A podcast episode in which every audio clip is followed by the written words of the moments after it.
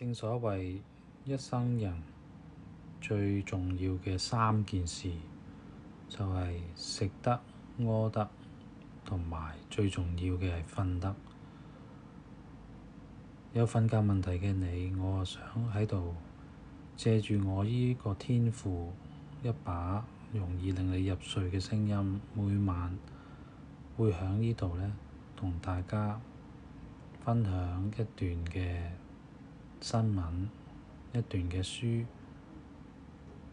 又或者其他嘅文章，令到你哋可以好快好快咁瞓得着。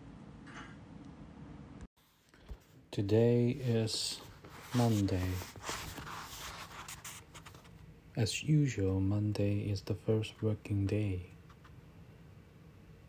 Can most people feel today? Of course, it is a working day. Worry.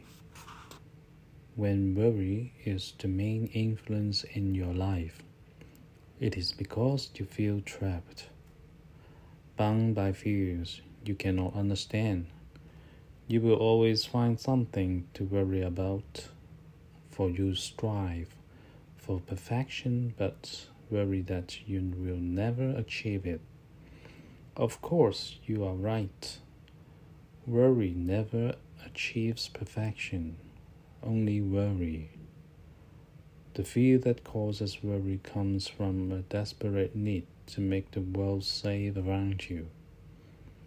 To heal this fear, you need to focus on times in your life when, while facing great difficulties, you have experienced unexpected good fortune that has kept you safe and sound. Anger. Anger becomes angry because of itself. The angrier you become, the angrier you will be, and the more you feel will control your emotional makeup. Anger seeks meaning in everything.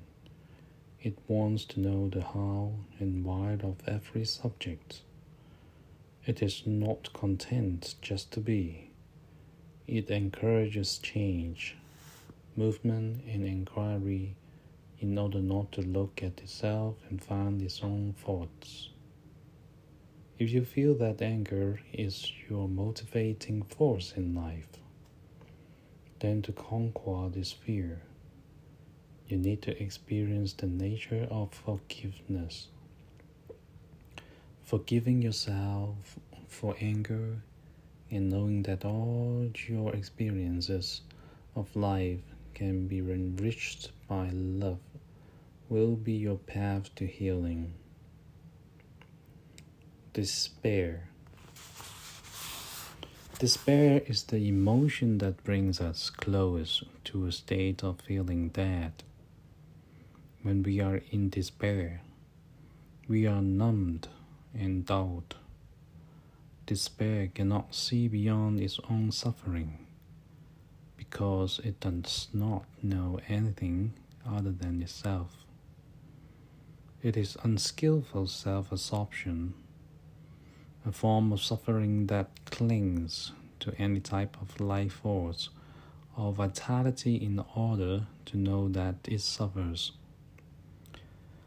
If you view the world from the vision of despair, then to transform this fear, you need to learn the skill and wisdom of living one day at a time and seeing the good in people. In doing this, you begin to regain a sense of yourself. In the Tibetan Bon teachings on dying, each of the three common confusions can make the dying process a terrifying, unhappy experience that seriously unbalances the mental forces that survive the death of the body. Each one of these can dominate you, directing you immediately back into birth again, robbing you of the opportunity of facing the divine, directly in healing your powerful fears.